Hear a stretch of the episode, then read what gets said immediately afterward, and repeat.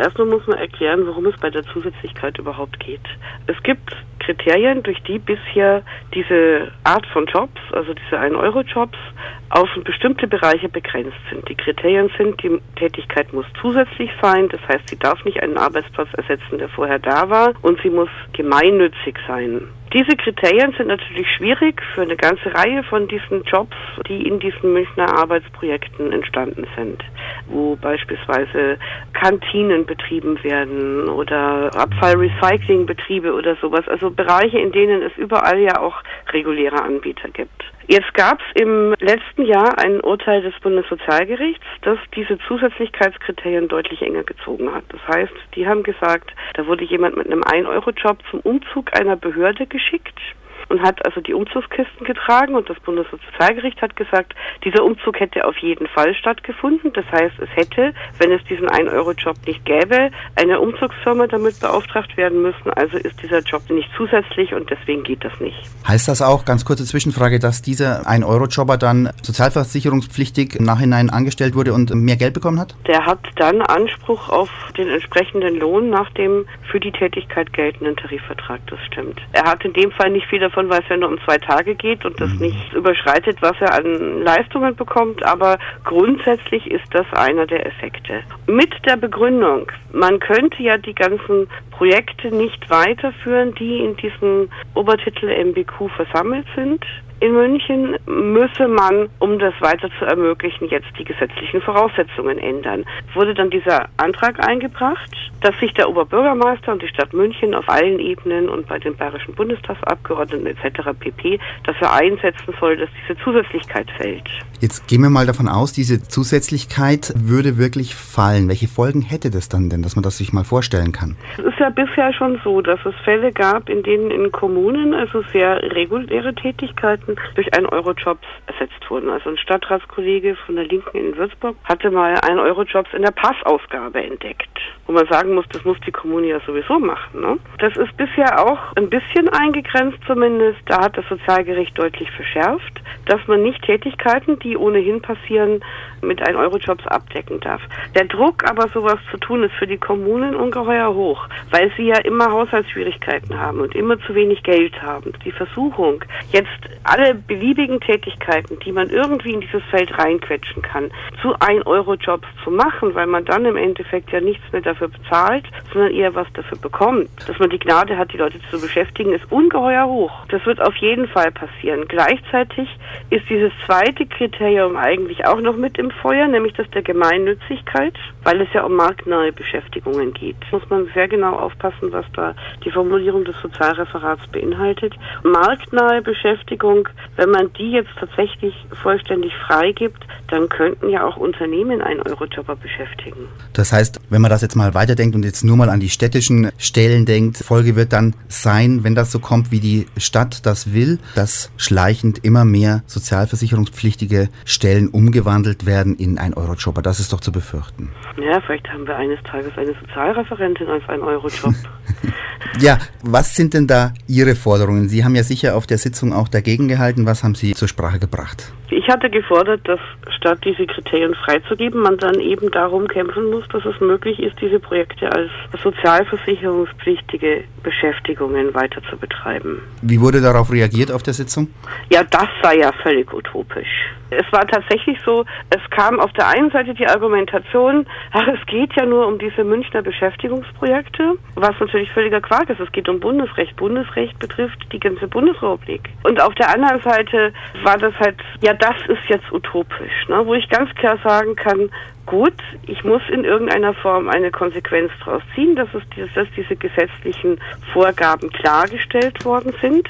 Dann suche ich entweder eine Variante, die tatsächlich in dem Fall gesetzeskonform ist, das ist die sozialversicherungspflichtige Beschäftigung, oder aber ich stelle mich hin und sage, naja, wenn ich gegen ein Gesetz verstoße und das Gesetz passt mir nicht, dann ändere ich das Gesetz. Das halte ich jetzt aber nicht wirklich für eine demokratische mhm. Einstellung.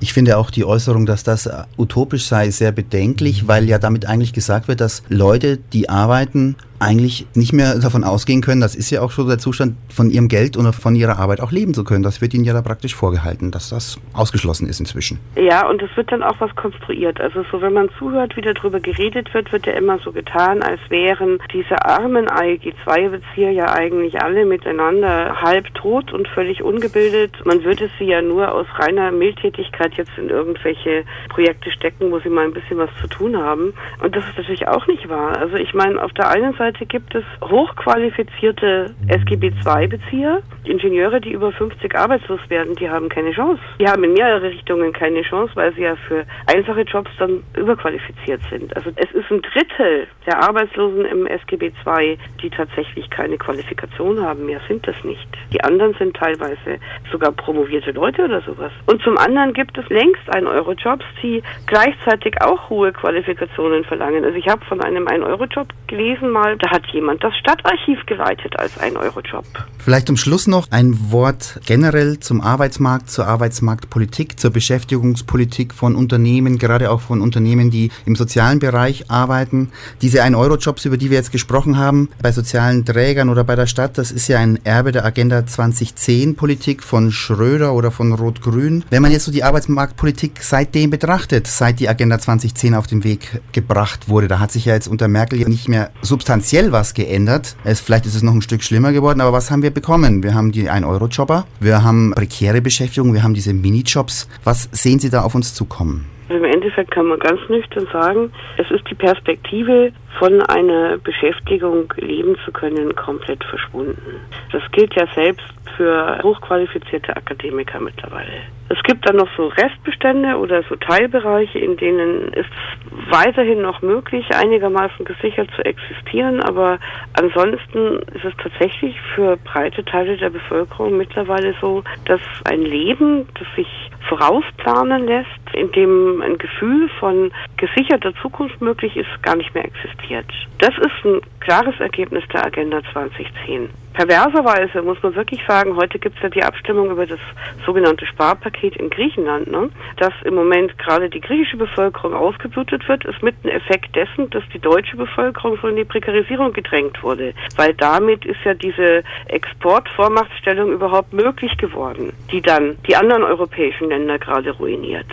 Und was dann jetzt gerade passiert, ist dann sozusagen Hartz IV für alle, also für die Griechen, die Spanier, die Italiener, die Iren, die Portugiesen etc. pp. Das ist ja alles immer in diesem Päckchen mit drin. Und was sich in München abzeichnet, ist jetzt gewissermaßen die nächste Runde. Also ich denke ganz klar, auf dem Weg führt das eigentlich ins Nirvana. Also nirgendwo hin, wo irgendein Mensch bei klarem Verstand wirklich lieben möchte. Und es wird Zeit, dass wir das Jetzt habe ich ja jetzt zum Beispiel jetzt von Unternehmen wie jetzt die Discounter nichts anderes erwartet, einfach als dass sie ihre Vollzeitstellen oder Teilzeitstellen abbauen und das versuchen durch Minijobs zu ersetzen. Aber warum greift diese Unsitte auch immer stärker unter sozialen Einrichtungen um sich, unter Initiativen, Vereinen, Organisationen im soziokulturellen Bereich? Das ist ja nicht mehr aufzuhalten. Ja, ich meine, das Problem ist ja, wir haben ja so einen selbstverstärkenden Regelkreislauf. Also je mehr Leute in dieser prekären Beschäftigung drin sind, desto niedriger ist das Steueraufkommen von ihnen, desto weniger können sie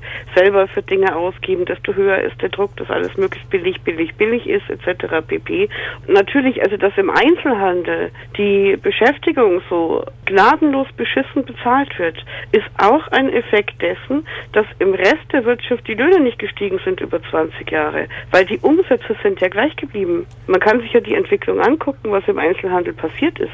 Die Umsätze sind gleich geblieben, die Öffnungszeiten wurden teilweise also unbegrenzt ausgedient. Das funktioniert nicht anders, als indem die Leute immer schlechter bezahlt werden.